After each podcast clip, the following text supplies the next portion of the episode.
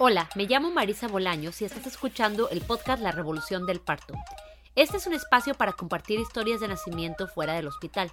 Historias de amor, de poder, de confianza, de búsqueda y de placer. Cada semana escucharás entrevistas con personas inspiradoras que están gestando y pariendo un futuro diferente. ¿Qué pasaría si nos contáramos una historia diferente sobre el parto?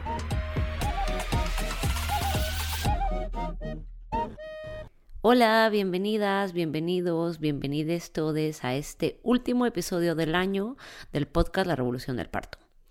Les recuerdo que las siguientes semanas serán de descanso y eh, vamos a estar volviendo el 10 de enero del 2023 con nuevos episodios.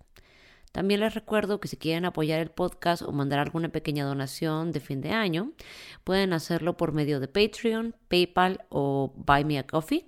Todos los links los pueden encontrar en nuestro sitio web www.larevoluciondelparto.com en la pestaña que dice apoyo. Yo estaré pasando las siguientes semanas disfrutando a mis hijos al máximo. Espero que se recuperen porque ahorita están un poco enfermitos, entonces por ahí mándenles eh, vibras sanadoras. Y también voy a estar soñando algunos planes para el 2023 y para que este proyecto siga adelante, acompañando gestaciones, normalizando el parto en casa, el parto familiar, el movimiento de una generación creciente naciendo rodeadas de amor.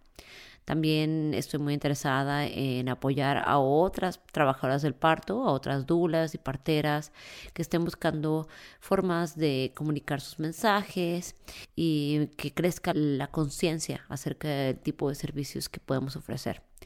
También les recuerdo que otra forma en la que pueden apoyar el proyecto sin donar dinero es por medio de mandarnos mensajes, compartiendo lo que les gustaría escuchar y aprender del podcast y también compartiéndonos las historias de cómo les ha beneficiado. Cada mensaje que nos mandan contando cómo el podcast las ha acompañado o, o las ha empoderado es como un abrazo fuerte y cálido, una voz de aliento que me motiva a seguir adelante y encontrar las formas de hacer tiempo para grabar, editar y compartir estas historias y seguir adelante con este proyecto. Ahora sí, eh, nuestra última invitada del año eh, esta semana es Aranza Ortega, que nos acompaña desde Jalapa, Veracruz, una de mis ciudades favoritas de México, para compartirnos su historia de parto. Bienvenida Aranza, gracias por acompañarnos. Hola, hola Marisa, ¿qué tal? Bueno, Aranza, primero eh, empecemos sabiendo un poquito más sobre ti. Cuéntanos eh, sobre tu vida, cuéntanos a qué te dedicas, em, cómo son tus días. Ok, bueno, yo vivo en Jalapa, Veracruz. Siempre he vivido aquí. Em, yo soy enfermera, soy licenciada en enfermería. Me terminé mi carrera en el 2020 y justo cuando terminaba mi servicio me embaracé.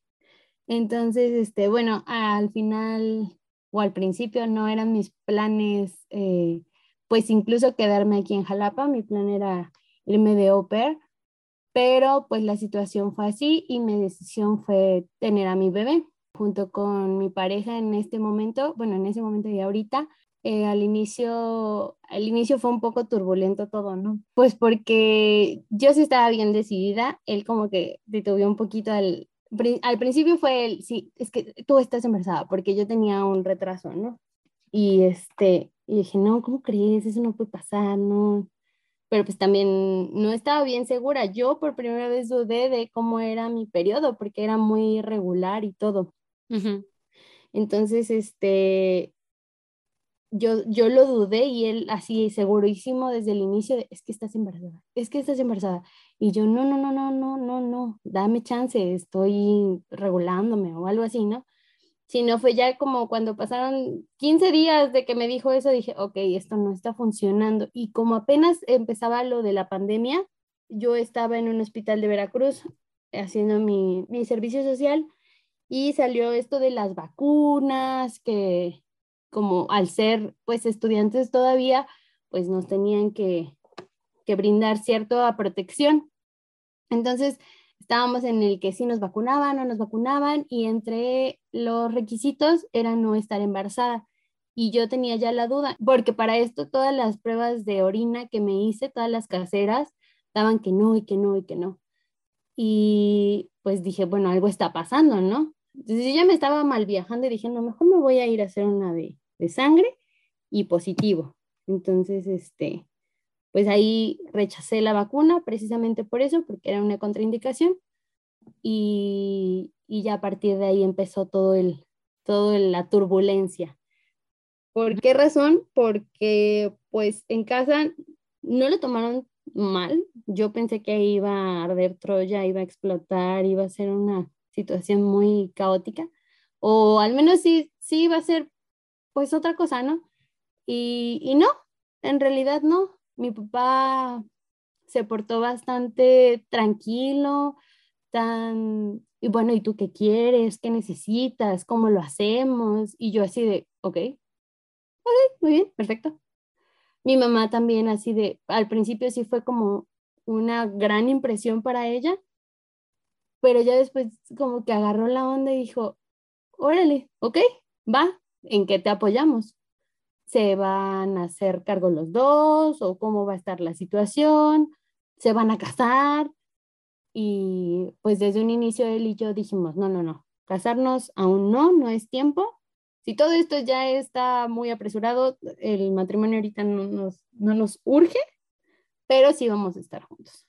Entonces, este, yo creo que pasó un mes, salí de mi servicio y todo, y me mudé con Fernando, él es mi, mi pareja. Pues a partir de ahí yo dejé de lado la carrera, o sea, me titulé y todo, pero ya no, ya no ejercí por todo el tema de la pandemia. Mi familia fue como de, no, no, no, no, no, no, no, ni se te ocurra, ni estés bloqueando. Y entonces fue prácticamente un año sin, sin laborar, sin nada. Teníamos el apoyo de los papás de Fer y de mis papás y la verdad es que todo eso influyó a que mi embarazo pues en parte estuviera tranquilo. Em, ya vine a trabajar cuando mi bebé ya tenía seis meses, poquito más de seis meses, porque ya comía, y entré a una, a una estancia infantil. Y antes de entrar a la estancia infantil se me ocurrió la grandiosa idea, maravillosa en realidad, de meterme a estudiar la especialidad en salud materno-perinatal. Entonces, ahorita aún, aún no terminamos, pero ya estamos en, en eso. Entonces tú ya tenías este interés acerca de, la medicina del cuerpo, del cuidado desde pequeña o en qué momento empezaste a tener ese interés de, estudiar enfermería? De estudiar enfermería yo creo que no. sí me interesaba el cuidado a las personas y no me gustaba el hecho de que, mm, siempre lo he dicho, ¿no? No me gustaba el hecho de tener yo que esperar al paciente o a la persona. A mí me gustaba ir con ella, ir... Eh, moverme, hacer, deshacer, apoyar, meter la mano, siempre, siempre, siempre. Y el cuidado en la parte materno, sí, siempre ha estado, siempre, bueno, yo soy la mayor de, en mi familia materna, yo soy la mayor de ocho nietas, solo hay un varón, entonces siempre estuvo como alrededor, o sea, toda mi cultura son mujeres, ¿no? Y me acuerdo que precisamente en casa de mis abuelos maternos, eh, había un librito de, mm, de cómo nace un bebé. Obviamente yo en ese entonces no sabía cómo qué onda, pero siempre me llamó la atención ese libro y hasta la fecha yo creo que lo debo de tener guardado porque eso sí me llamaba la atención. ¿Cómo nace un bebé? ¿Cómo es la gestación? ¿Cómo? Me acuerdo hasta del feto que estaba ahí en la imagen, era muy, pues sí, entonces tú tenías ya ese interés acerca del parto y qué es lo que te imaginabas tú para tu propio parto. Que iba a ser un parto fisiológico, o sea, que iba a ser yo pujando. Eso siempre estuvo en mi cabeza.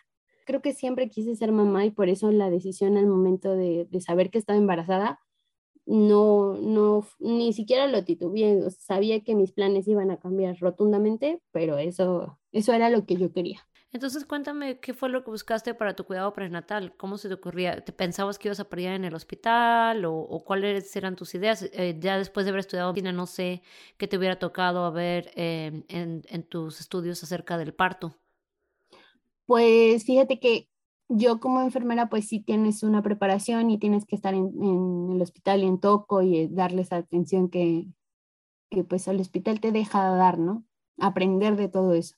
Y recuerdo muy bien que en una práctica eh, me puse a, apoyar a una mamá que venía como, no me acuerdo de dónde venía, pero venía de un lugar lejos de Jalapa, como de la periferia. no era su primer bebé, pero se le veía muy cansada y hasta cierto punto probablemente no era su deseo tenerlo, ¿no? Pero ya también sabía cómo era la, la, situación y me puse a platicar con ella, me puse a agarrarle el cabello, me puse a trenzárselo, cosas que, o sea, que, que realmente ahí no vi, simplemente a mí me nacía hacerlo. Y un enfermero que ya llevaba bastante tiempo ahí me dijo, es que tú tienes un, tienes te vi como una dula. Y yo nunca había escuchado ese término. Entonces, este, pues se me quedó, ¿no? Pasó, pasó el tiempo, se da la situación y empiezo a tener la idea principalmente de que no quería estar en un hospital. No quería estar dentro de porque yo sabía principalmente que me iban a meter oxitocina. Y era algo que yo decía rotundamente que no. También el hecho de, haber trabajado con algunos médicos y ver su trato tampoco era lo que yo quería. No quería estar solita en el, en el área de toco, no quería, no quería estar canalizada, o sea, no, no eran, eran como muchas cosas que yo decía, no, es que no, no es lo que quiero. Entonces, al inicio empezamos a llevar el control con eh, ginecólogos. Primero fue con una, con una doctora, después fue con un, un médico y de ahí yo sentía como que algo no estaba bien. Entonces me contacté con una chica que había yo visto ciertas historias en Instagram em, que también se estaba preparando como Dula, que había tenido su bebé hace poco. Y, eh, y le pregunté, me tomé eh, pues ahora sí que la, el atrevimiento de mandarle mensaje y ella me dijo que, porque ella estaba en Veracruz en ese momento, y me dijo que eh, sus parteras, que ella se había atendido con parteras y que había sido acá en, Veracruz, pero que ellas eh, estaban en Jalapa o en los alrededores de Jalapa. Entonces me hizo un buen de ruido y dije, yo quiero. Y le pedí el contacto y entonces me puse en contacto con mis parteras pues yo creo que desde el inicio, no, no creo que deba de haber pasado más de, em, de que yo tuviera 12 semanas y fuimos a verlas, fuimos a conocerlas. ¿Y cuál era tu imagen de parteras antes de conocerlas a ellas? ¿Habías pensado en algún momento de eso o, o, conocías a alguien más que hubiera parido con parteras antes de estar embarazada? No, a nadie, no conocía a nadie que, hubiera parido con parteras, pero pues sabía de su existencia, sabía que había o que hay por ahí escondidillas aquí en Jalapa, este, o bueno, que no son tan fácil de encontrarlas porque pues la cultura ha sido, ha cambiado mucho, ¿no? Eh, sabía que tenían maneras eh, diferentes y que no me quería yo quedar con la duda de que su atención iba a ser diferente a lo que yo había vivido y visto en el hospital. Entonces, por eso tomamos la decisión de ir a conocerlas. Y pues para esto, haciendo memoria, pues mi mamá me tuvo a mí bien chiquita con este por parto, parto natural. Y esto también era como dije, bueno, pues si ella pudo en las condiciones que estaba en ese entonces, pues entonces yo preparándome, sabiendo lo que sé, creo que a mí me llamaba tener este parto em, acompañada y sin tanta intervención. Entonces, ¿cómo te fue conociendo esas parteras?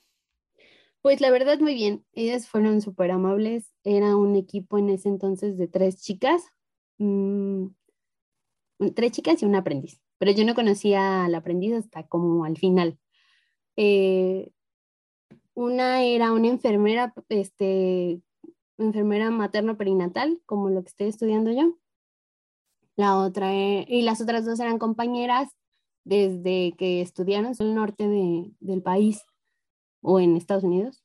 Ah, de esos lugares que están en la frontera. Ha de ser Maternidad La Luz, ¿no? Creo que sí. Ajá, sí. Es un lugar que está en la frontera de, de México y Estados Unidos, este, en la frontera de Juárez y El Paso. Creo, creo que ya sé de quiénes hablas, eh, porque sé que algunas de las estudiantes de allá fueron para, para Veracruz. Sí, sí, sí, sí. Pilar y, y Pame, ya las nombré. pero este, la verdad es que su trato fue súper lindo desde el primer minuto, desde el primer, desde que llegamos, su atención fue em, conocernos, fue saber qué queríamos, eh, qué dudas teníamos. Y bueno, yo quedé muy satisfecha de, de, su atención. Y Fer, al no conocer como bien la situación, él sí tenía como muchas dudas. Eh, vuelvo a lo mismo, ¿no? De, de, todo lo que, de todo lo que sabemos, de todo lo que vivimos, creo que las culturas se, se chocan aún viviendo en la misma ciudad, porque tenemos la idea de, digo tenemos porque también es mayoría, de las cesáreas a todo lo que da, ¿no? Sí, todo el mundo piensa que la cesárea es lo más seguro. Claro. Dicen, no, pues para que te vas a arriesgar, mejor cesárea. Y yo no, yo sabía que eso no era lo que quería definitivamente y que, o sea, no. Claro, porque me imagino que tú además ya debes, ya debías haber conocido que también la cesárea tiene riesgos, ¿no? Claro. Como que nos lo pintan muy así como que eh, el parto es riesgoso y la cesárea es segura, pero pues sobre todo trabajando en el ámbito médico, pues se sabe que la cesárea no es como que sea, no, que no viene sin riesgos. Es un recurso, pero que, que no deberíamos optar por él en la primera, en la primera opción. Y era lo que yo trataba de, pues al inicio de explicarle, ¿no? Porque volvemos a lo mismo, desde sus antecedentes, pues ese era su pensar y había mucho que, que atar, o sea, que saber eh, su contexto para saber cómo iba pensando. Ya con el tiempo él, él fue prestando atención a, todo y me apoyó desde el inicio, pero porque también las familias em, fue como de, ¿cómo comparterás? Es que tú sabes, y es que no sé qué. Y les dije, precisamente porque he visto, sé que no quiero ir al hospital, sé que no quiero una cesárea, sé que no, no es la manera en que yo quiero dar a luz a mi bebé. Entonces, por eso también fue un poco turbulento toda la situación. Pero bueno, al final, al final, este, pues las dudas se disiparon y aún no queriendo, pues sabían que era una decisión de Fer y, y mía. ¿Y entonces el plan era que las parteras iban a venir a tu casa o cómo iba a ser eso? La, el, el embarazo fue muy bueno. Creo que, si no mal recuerdo, tuve solo una infección y fue muy al inicio eh, de vías urinarias. Fue tratado eh, por la parte médica y ellas me, me fueron llevando como bien mi control, eso fue otra cosa que a mí me llamó mucho la atención y que me gustó mucho. El control, que, el control prenatal que ellas saben dar, la verdad es que te deja tranquilo, no es necesario eh, una visita de menos de 30 minutos con un ginecólogo te va a decir, es que tu placenta ya está calcificada, es que tienes una circular de cordón, cosas que al final como que te preocupan en lugar de darte tranquilidad y que la atención a veces ni siquiera es la adecuada por las mismas enfermeras, perdónenme chicas, pero pues a final de cuentas yo también he estado del otro lado y, y las mamás o las mujeres que van a ser mamás estamos muy vulnerables, entonces estamos muy sensibles y lo último que queremos es que nos traten mal, ¿no? Y, fue una de mis experiencias. Entonces dije, no, yo no regreso aquí, pero sí ni queriendo. Cuéntame un poco acerca de eh, cómo fue tu preparación, tanto física, médica, espiritual, emocional, eh, para prepararte para un parto en casa. Ok, bueno, este, la chica que me recomendó a mis parteras, eh, como te comentaba, estaba preparándose también como Dula en, en Rusia, me parece. Ella es rusa.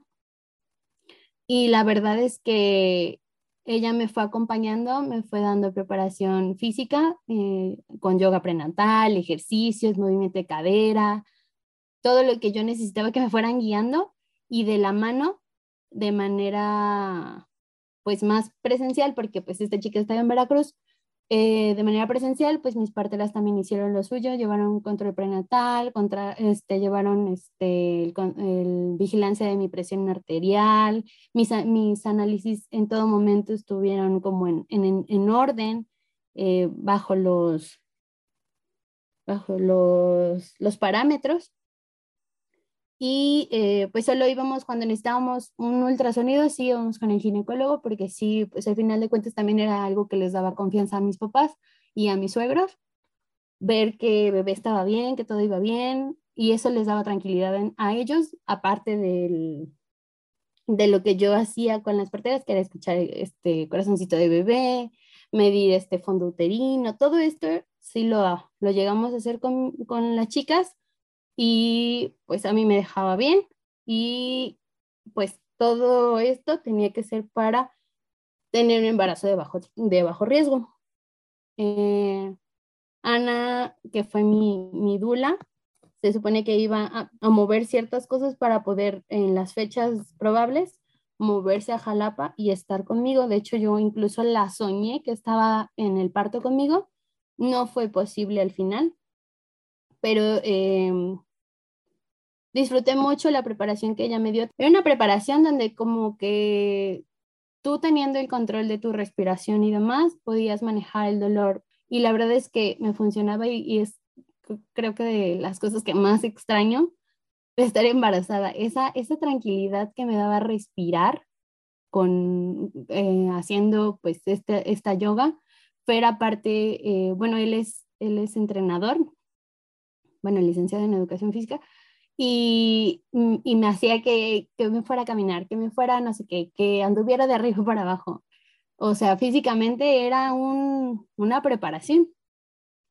Y aparte, el podcast, la verdad es que nos ayudó bastante. A Fer a disiparle dudas y a meterle dudas también, y ya yo se las iba este, ahí mm, deshebrando.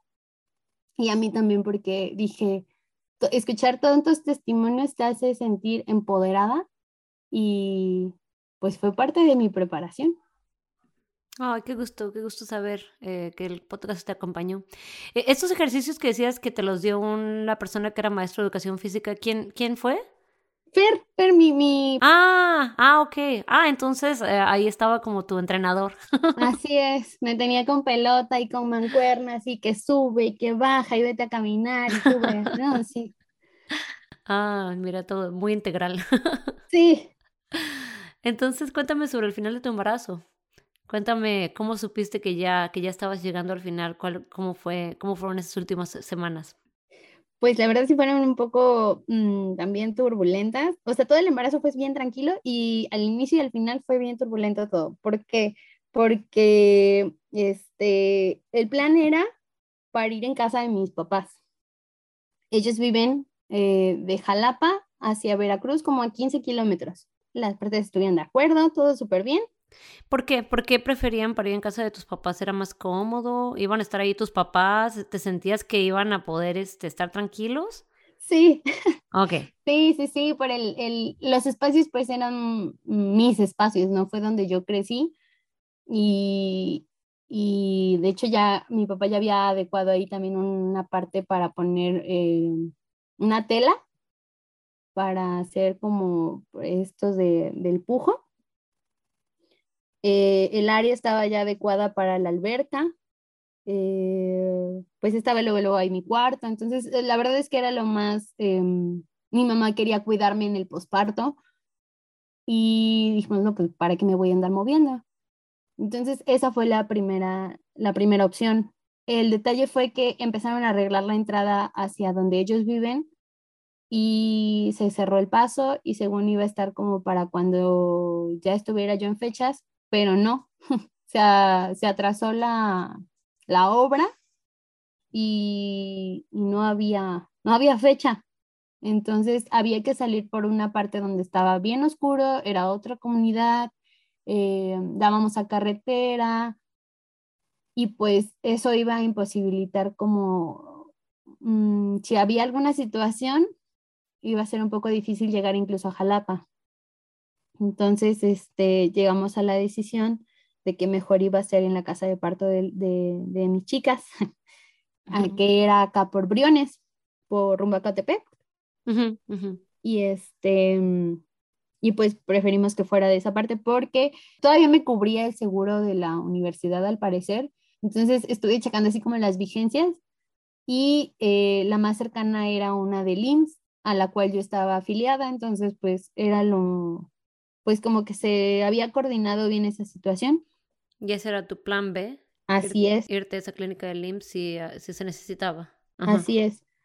Y este, digo, había plan C, plan D en, otras clínicas, pero este, pues también no lo quise como profundizar para que también no se fuera a, hacer realidad.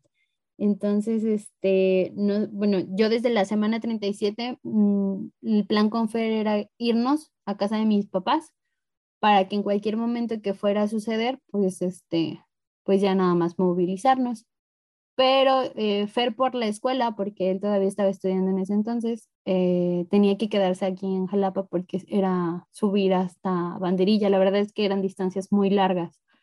Y pues esa fue una parte que yo siento que también nos dejó algo intranquilos a mí y a mi bebé, porque pues no estábamos juntos, ¿no? Y todo el tiempo habíamos estado juntos. Entonces esta separación sí fue un poco difícil para los tres. Bueno, pues sí, para los tres. Y eh, se acercaban las fechas y en mis análisis ya al final empezaron a ver una baja de plaquetas así como muy, muy abrupta. Entonces, este, esto ya nos, nos hacía ruido, tanto a las partidas como a mí, y empezamos a mejorar la alimentación, mejorar, este, aumentar el, consumo de hierro y hacer pues más ejercicio pues en todos aspectos, mentalmente, y mm, se acerca, bueno, cumplí 41 semanas y en una revisión que fuimos a, la casa de parto, eh, me dijeron que ya tenía, que ya estaba un poco dilatada, tenía como dos de dilatación, pero pues que todo estaba en orden, ¿no? Dije, ok, mi bebé se seguía moviendo normal. Esto fue como a las 3, 4 de la tarde y nos fuimos a comer. Terminando de la comida nos fuimos a caminar para comprar un pastel que se le había antojado a mi mamá. Eso fue en el centro, no estábamos tan lejos. Entonces, este, íbamos caminando y empecé a sentir como agua. Y le dije, ma, algo me pasó. Y mi mamá bien espantada, ¿no? ¿Qué, con qué, qué? Y yo, es, este, es que siento algo. Y íbamos en la calle y mi panza era blanco. Y este, y no sé cómo me, me abrí así tantito hacia las piernas y veo que había un poco de líquido y un poquito de sangre. Entonces, este, ya ni compramos el pastel, le hablamos a, a Pam y nos dijo, ¿saben qué? Si gustan, este, pues no se alarmen, tranquilos, vénganse con cuidado de nuevo a la, a la, a la casa y, este, y aquí vemos cómo va la situación. Ya eh, fuimos para allá, le hablé a Fer porque Fer no estaba con nosotros en ese entonces, porque creo que tenía clase, y nos regresamos a la casa de parto y me dice, es que es que ya tienes cuatro, cuatro de dilatación. Y yo, ¿qué? Pero no siento nada. Y me dice, nada, nada, nada. Y le digo, bueno, sí, una molestia, pero es una molestia a nivel nada. La siento, pero no me duele. Ah, ok, está bien. Bueno, pues ya, paso. Eh, entonces me preguntan, ¿qué quieres hacer? ¿Te quieres ir a tu casa o te quieres quedar aquí? Porque pues por la situación. Y pues de pensarlo, platicarlo, dijimos, no, pues ya mejor me quedo acá. Mis cosas ya estaban listas, puestas y ya nada más para jalarlas. Y este, y eso fue un lunes, me quedé con ellas esa noche. Me dijeron, ¿sabes qué? Al tener cuatro y tú estás tranquila, te proponemos eh, la ingesta de una malteada con aceite de ricino. Puede pasar esto, esto, esto. Y dije, pues sí, está bien. ¿Por qué razón? Por lo del nivel de las plaquetas. Ya no, nos, no andábamos apuradas con eso, pero sí nos ocupaba. Entonces, este, pues tomé la malteada más rica de mi vida. Tenía creo que hasta chocolate. Yo estaba fascinada. Hasta quería más. Y ya, pasó. Uh, Aranza, ¿puedes contarme un poquito acerca de qué es lo que te dijeron de la malteada de aceite de ricino? Porque ahí sé que hay algunos este, pues, eh, riesgos y beneficios. Este, ¿Nos puedes contar un poquito acerca de eso? Ok, este, bueno, yo sabía que podía provocar evacuaciones muy constantes. Este, esto podía ser todo como de sopetón, prácticamente que de una, o podía ser en el transcurso de la noche, porque ya era la noche. Eh, esto iba a provocar que se, como, como lo que conocíamos antes de un enema, em, iba a provocar que se limpiara mi intestino y por consiguiente empezara a estimular el útero. Podía provocarme náuseas, podía provocar que vomitara todo y que ni siquiera hiciera el efecto necesario o en su defecto que lo hiciera bastante rápido. Y temíamos que fuera pues en el transcurso de la noche, pero pues nada más, bueno, hasta eso yo recuerdo que para eso era la malteada. No sé si me equivoco o ando por lo cierto. No, sí, sí, tienes toda la razón. Nada más me preguntaba porque, por ejemplo, eh, solamente quiero aclarar porque también pues tiene sus riesgos, ¿no? Y la gente se puede deshidratar y pues es, este, es un poco agresivo para el cuerpo y algunas personas responden muy bien y otras personas no responden tan bien. Eh, porque luego hay como que quien dice, no, pues este, ya quiero tener a mi bebé ya, este, ¿por qué no me tomo una malteada de, aceite de resinos y me puede inducir el parto, no? Es como, mm, ah, pero con cuidado. Sí, sí, sí, fue una cantidad muy minúscula. Por, eso yo dije, cuando, cuando les dije, quiero más, me dijeron, no, no, no, ya, tranquila, quieta. Sí, está muy buena, pero no. Entonces, cuéntame qué pasó después. Este, empecé a tener el efecto casi inmediato. Yo creo que habrá pasado como 40 minutos y empezó duro. ¿Duro las contracciones o duro las evacuaciones? Duro las evacuaciones. Yo creo que no estuve tantísimo tiempo en el baño, pero sí sentí bastante salida de cosas. Que, que la verdad funcionó y pues eh, con respecto a lo de la hidratación, estuve hidratándome como nunca, yo creo, en todo el transcurso que yo estuve eh, dentro de la casa de parto, porque para esto yo me quedé desde el lunes hasta el miércoles. La noche del 14, de lunes para martes, después de haber este, tomadome la malteada, tenido tantas evacuaciones, eh, la molestia pues iba incrementando, pero era muy tolerable. No me acuerdo si fue en la madrugada o en la mañana, que yo ya estaba en 6, 7. Y este, para esto pude descansar súper bien, dormí bien, eh, estuve comiendo muchísimo. El hambre nunca se me quitó, o sea, siempre fue de la mano y el agua. Todo el tiempo estuve hidratándome y comiendo muy bien era algo que no me podía faltar. Me dijeron las parteras eh, que íbamos muy bien, que aún no iba a ser necesaria la, alberca, porque yo estaba manejando bien el dolor. Entonces, que iban, que ellas querían ver cómo hacerme un baño de hoja de higo, también como para calmar la situación y, demás. No recuerdo muy bien por qué razón pero querían hacerlo. Y nos mandaron a Feria Mía a dar una caminata por Briones para buscar estas hojas. Ahora sí que me sentí como cuando mandan al burrito de Shrek a buscar sus flores, flores con espinas rojas. Pues íbamos así por todo el, por toda la carretera. Bueno, la parte donde podíamos caminar. Y me mandaban haciendo desplantes. Entonces íbamos ahí, íbamos platicando, nos fuimos, este, ahora sí que los últimos momentos que teníamos juntos antes de que llegara alguien más. Y este, yo creo que sí nos tardamos un buen rato. No encontramos las hojas, por eso, por eso digo que flores son espinas rojas. Este, regresamos a la casa de parto y mi suegro, este, bueno, nos comunicamos con ellos y ellos las compraron en el mercado. Entonces ya nada más sirvió para ir a caminar molestaba, sí, ya me dolía la espalda, la cadera, pero yo me seguía moviendo muy bien. O sea, iba caminando hacia el desplante, relajaba. Cuando bueno, esto lo hacía cuando sentía una contracción. Y eran, pues sí tenían cierto ritmo, pero yo decía, o estoy tolerando muy bien el dolor, o todavía no es lo que, todavía no es lo que es. Entonces así se fue parte del día Fer se fue un rato a, dormir, a descansar. Ah, creo que tenía que entregar también unas cosas en la escuela. Ya yo me quedé con las parteras y con mi mamá e hicimos el baño de, de higo, bueno, de estas hojas de higo. la verdad fue una experiencia bien bonita porque sentí como un abrazo bien calientito en, todo mi, mi, ser. Para esto, cuando me senté en el banco, porque me pusieron esta, esta ollita con el, con, el, con el olor a la hojita del higo bien cubierta, fue como un bañito de vapor, algo así. Ajá, como una vaporización vaginal. Ándale, algo así. ¿Y qué, es, qué, es, qué beneficio se supone que tenía en particular la hoja de higo? No me acuerdo.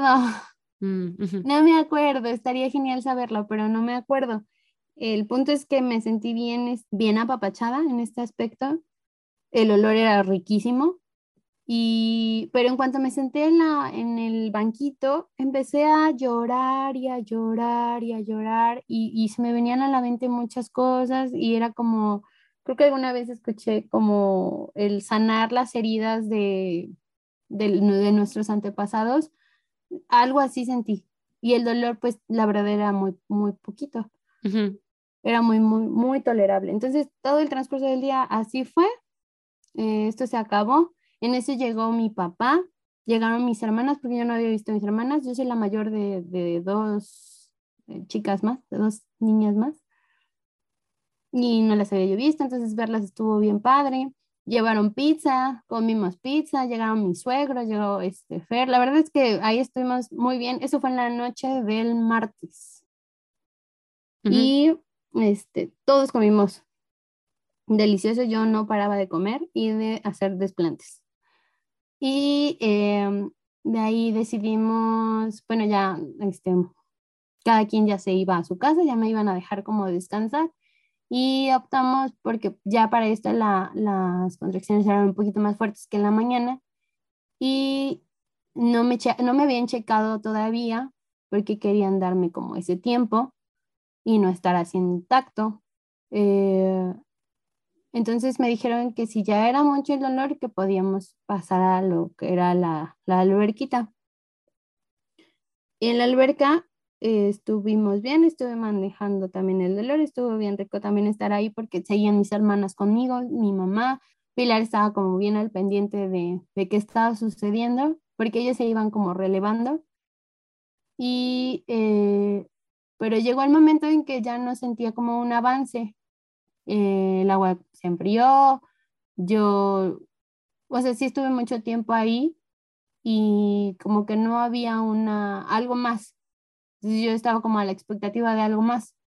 Entonces, este, me salí de la, de la alberca y este, empecé a manejar las, las contracciones igual con las sentadillas, con, con desplantes, con la pelota, me ayudaba muchísimo la pelota. Y ya, entonces procedimos a que me checaran, ahora sí, en la madrugada, noche, noche madrugada del 14, y nos dimos cuenta que estaba en 7, 7, 8, o sea, ni siquiera había avanzado tanto de la mañana hasta, o sea, en el transcurso del día fue nada. Entonces, bueno, esto hizo que me sintiera como, pues, un poquito, ¿cómo se dice? Pues nerviosa porque algo está pasando, ¿no? Ajá, ajá. Después de todo el día, después de que estuvimos como haciéndolo lo que se espera, no había ese avance y yo ya para esa noche yo ya pensé, o sea, con el avance que habíamos tenido una noche antes, sin hacer casi nada, este, pues yo pensé que para la noche yo tenía mi bebé y, mm, no. Entonces, este, y el dolor, te digo, el dolor era súper manejable. Entonces también dije, ah, algo está pasando, no puedo ser, eh, no me creería que manejara tan bien el dolor. Entonces, pues ya, paso me fui a dormir y mi mamá se quedó conmigo esa noche, o sea, dentro del cuarto.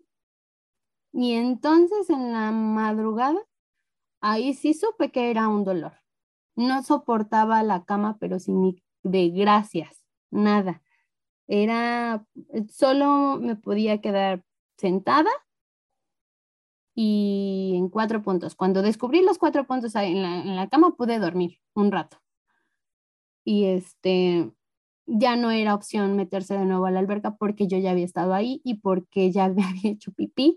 Ya no era un, algo salubre. Me quedé manejando el, el dolor en la madrugada, pero para esto yo tenía mucha hambre. O sea, recuerdo a mi mamá dándome caldo de, gallina, porque me lo había mandado mi abuelita, a las 4 de la mañana dándome de comer porque yo tenía muchísima hambre, y agua y el dolor y, y ya. Entonces, para la mañana, porque esa noche sí fue, sí fue dolorosa, ahí, porque querían que yo durmiera. El detalle es que yo no me podía acomodar, no sabía cómo acomodarme y tampoco querían que estuviera tanto tiempo en la pelota porque temían que me fuera a edematizar, que mi vulva se inflamara mucho y fuera un poco eh, complicado después para la expulsión. Entonces tenía yo que encontrar la manera para dormir.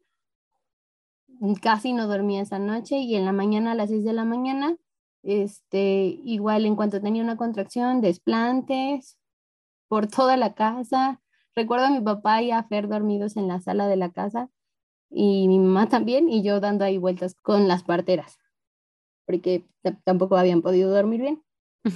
Eran como las 7 de la mañana, 8, y me volvieron a checar y me dijeron, ya, ya casi, ya casi estás, pero todavía no. Entonces, este, mandaron a mis papás a, a comprarnos desayuno porque ya no había comida y me sentaron en el banquito en una contracción y Fer me estaba haciendo un masajito en la espalda porque yo ya tenía un poquito de ganas de pujar. Todavía no mucho, pero sí ya era bastante. Entonces, en esta posición, al, al checarme, se, hubo una ruptura de membranas completa, el dolor seguía, seguía, seguía, y no sé, en algún momento dijeron, oigan, descansen un poquito porque estás bien cansada, ya comiste, ya desayunaste, descansa un poquito, Fer y yo nos quedamos bien dormidos un rato, fue una mañana agitada. ¿Pero te quedaste dormida después de que se rompieron las membranas? Mm, fíjate que de eso no me acuerdo muy bien, pero creo que fue antes. Ah, ok. Me quedé dormida antes y ahí empezó un dolor muy constante que solo eh, recuerdo que se quitaba cuando yo estaba en cuatro puntos. Entonces eh, estaba en el filito de la cama, estaba en cuatro puntos y me dijeron, ya se ve la cabeza. Y entonces empecé a, pujar como podía. Entonces cuando me dicen, ya se ve la cabeza, me dicen, siéntate en el banco. Entonces con ayuda de, creo que era de Pamela y de Fer, me sientan en el banco y entonces ahí empezó eh, la labor de expulsión. No recuerdo que hayan sido muchos pujos, pero recuerdo uno, donde, el primero me imagino, que yo, yo sentía el movimiento en, en, en mi vagina, como pues ya el bebé, o sea, estaba queriendo salir. Y, y decía, es que no quiere todavía. Y me decía, no, sí quiere, déjalo, déjalo salir, ¿no? Y yo, ok, es que no, no quiere, pero la que no quería era yo. O sea, también me di cuenta y ahora te lo puedo decir, yo estaba tan cómoda con el embarazo, tan feliz, tan tranquila teniendo a mi bebé dentro de mí, que yo no quería em, que se acabara esa, ese periodo, ¿no? Entonces cuando me dicen, no, ¿sabes qué? Es que, este, mm, pues ya está, ya vas. En el momento en que tú sientas ganas, le vas a dar. Y yo, ok, entonces, este, Fuera ya estaba enfrente de mí junto con Pame y eh, habrán sido, no menos, yo creo que fueron menos de cinco pujos sostenidos y salió, salió bebé, salió incluso muy rápido, porque yo había visto incluso en los hospitales, obviamente eran otras posiciones donde las mamás están, pero que primero sale la cabeza rota y sale, ¿no? Y aquí no, yo recuerdo que mi bebé Ian sal, o sea, salió el cabello poquito y de ahí en el pujo salió y se fue, o sea, cayó en sus brazos súper rápido y, este, y con mucha fuerza. Y ahí fue como, wow, sí pude, ¿no? Y en eso me, ahí sí me tuvieron, hablaron conmigo antes por lo del tema de las plaquetas, este, me iban a dar una inyección de oxitocina en cuanto él saliera por este para que no se prolongara el, el alumbramiento de la placenta Y, este, y no, fue bastante rápido. Eh, bebé estuvo unos segundos con ellas casi nada y se fue a mi, a mi abdomen, ya después a mi pecho y se prendió de uno. Eh, molestó un poco al inicio y para esto una de mis parteras se iba a ir de viaje, entonces habían pedido que esto fue todo afuera del, del, cuarto donde yo estaba, todo ese movimiento de te quedas, no, me voy, este, ya le llamé a no sé quién, ya después me lo supe, pero este, pues esta chica llegó, entonces había como cuatro parteras, no la había yo visto, pero ella me apoyó mucho con, con el tema de checar cómo estaba el agarre de mi bebé. Y se lo agradezco porque si no, otra cosa hubiera sido porque ella me hizo sentir que sí sabía cómo, que sí estaba en lo correcto para poder darle lactancia y me dio confianza. El bebé tuvo pensamiento tardío de, cordón y pues esto era lo que nosotros habíamos dicho. O sea, era lo que queríamos. Ya este, casi luego, luego, luego eh, llegaron mis papás se entiende que habían estado afuera, pero eh, entraron ya cuando ya había nacido. Y eh, pues mi mamá estaba derretida de amor, ¿no? Quería, ella después me comentó que hubiera querido estar presente, pero probablemente yo, eh, de por sí, fue difícil dejarlo o soltarlo, por lo mismo que te estoy comentando, de que yo quería que ahí siguiera, porque era un estado en que yo me sentía bastante cómoda pero probablemente necesitaba yo que sí salieran ellos para que yo pudiera em, hacer este, mm, este, esta transición yo solita. Sí, ahorita que me cuentas como que, que decías que, que, si no avanzaba, que si no avanzaba, mi mente de Dula es un poco como, ¡Ah! ¿será que hay un bloqueo ahí de que están los papás? Así es. Entonces cuéntame sobre la placenta. Pues mi placenta eh, como te digo, estuvo pinzada tardíamente con mi bebé. Eh, aún la tenemos porque el plan era sembrarla y del cordón era hacerle ciertos tratamientos. Ah, también hubo una ingesta de placenta en, en smoothies por esto de los del baby blues. Sí, las plaquetas que tenías bajas y todo. Ajá.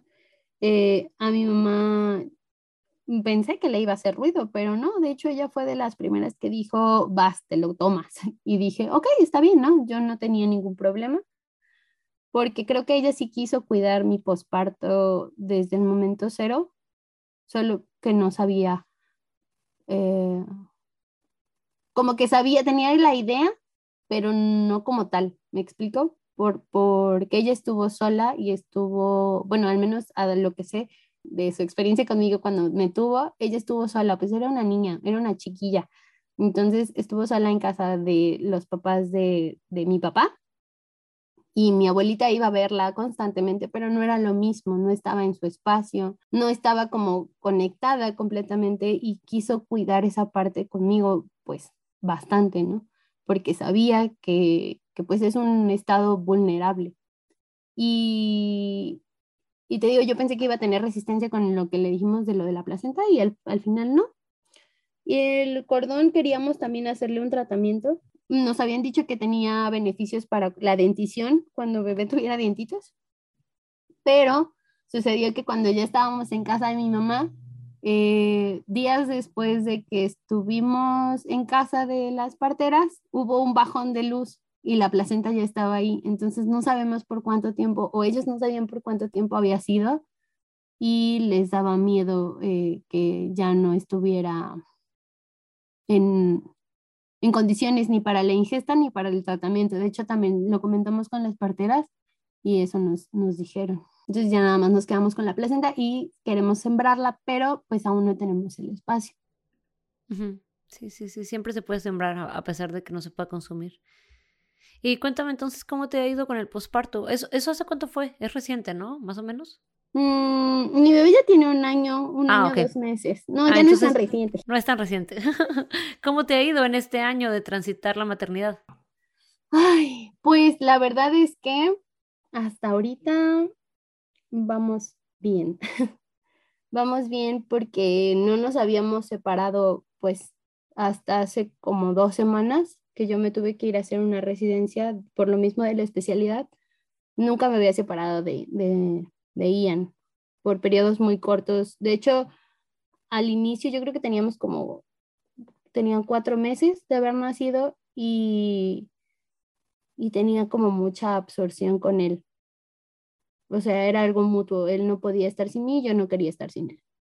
Pero pues también estaba siendo un poco complicado porque como yo no lo soltaba, pues no podía hacer como mi vida normal. Sí hubo un, pues como una complicación y preferí buscar un poco de ayuda psicológica. Digo un poco porque fue literal dos, tres sesiones, casi nada, donde ella me decía, es que sí te tienes que apartar de él. Y yo, ok, voy a hacer el intento. Dice, empieza por poquito, empieza una hora, dos horas, algo así muy paulatino, pero sí es necesario que empieces como a tú misma cortar tu cordón con él.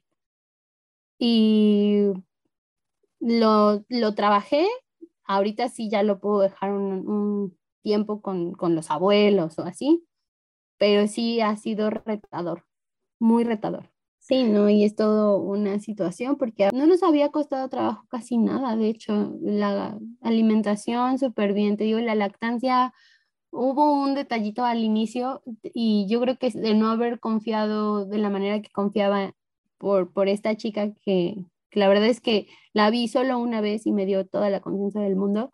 Este, ella me dijo, lo estás haciendo bien, tienes que hacer, este, tratar que su agarre sea, pues que sus labios estén vertidos, que, que su succión sea así, asá. Em, si no me hubiera dicho eso y lo hubiera yo tratado de cuidar, yo creo que si hubiera caído en el uso de las pezoneras, en el uso de la fórmula, en el uso de, porque sí estuvo muy vulnerable. Y en una de las consultas, eh, despuésito de, que nació, creo que fue a los días, era la primera consulta con las parteras porque ellas fueron a checar a, bebé. Este, estaba bien irritable, hacía muchísimo calor em, y me dijeron, ¿sabes qué? Es que lo vemos un poco amarillo. Entonces, yo creo que deberías de llevarlo al pediatra. Entonces, este, bueno, para esto, eh, durante el parto, ah, en una contracción yo sentí que eh, como que se estiraba una parte, como un ardorcito. Y, pero fue cuando yo me, como que me paré, como que moví la, la cadera raro y este, y hubo un desgarre, pero en lugar de que fuera hacia el perine, fue hacia arriba, fue hacia el clítoris. Entonces, este, vuelvo a decir, yo siento 100% que fue porque de verdad yo no quería dejarlo y esto hizo que yo incluso me hiciera esa lesión porque no era como lo habitual. Y este, me habían recomendado reposo, reposo por unos días para ver cómo pegaba. Y cuando me dicen esto de llevarlo al pediatra, yo no me podía mover. Y el que lo llevó pues fue Fer y, y mi mamá. Y a ellos, o sea, yo desde el inicio les dije, oigan, no, yo no, por más que les digan, no le den fórmula y tampoco antibiótico. Y fue primero lo que les dijo este doctor. Y este, y fue, fue en un periodo bien vulnerable. Mm, yo creo que sí fue muy oscuro. La, eh, incluso si me acuerdo ahorita, el recuerdo es muy oscuro y muy triste porque yo sabía que les iban a decir eso y yo quería que confiaran en que de que bebé estaba comiendo bien y que solo era cuestión de que siguiéramos en lo que estábamos y que confiaran en, en esta situación.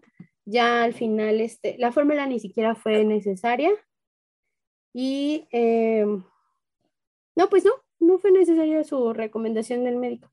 Todo fue, fue funcionando bien y bebé ahorita pues siempre estuvo muy sano hasta que llegó a la guardería, de que tuvo un, un choque de, de bichitos, porque pues ya estuvo en contacto con.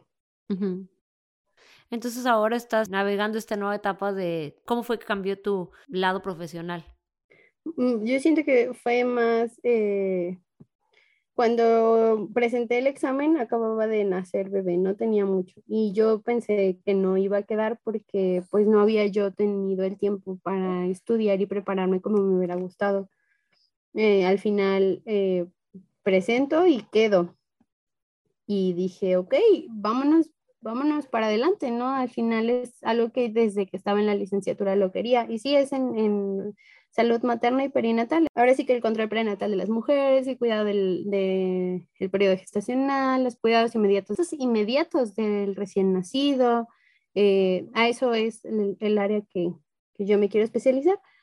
Este, pero conforme fue pasando el año de, de, de la especialidad y de mi bebé, me fui perdiendo, la verdad sí fue una, una situación bien difícil porque te vas perdiendo y te quedas absorta entre estudio, trabajo y bebé, ¿no?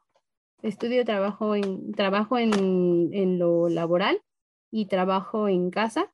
La verdad es, son muchas aristas y es difícil gestionar em, pues todo, ¿no? Que, que, vayan de la mano.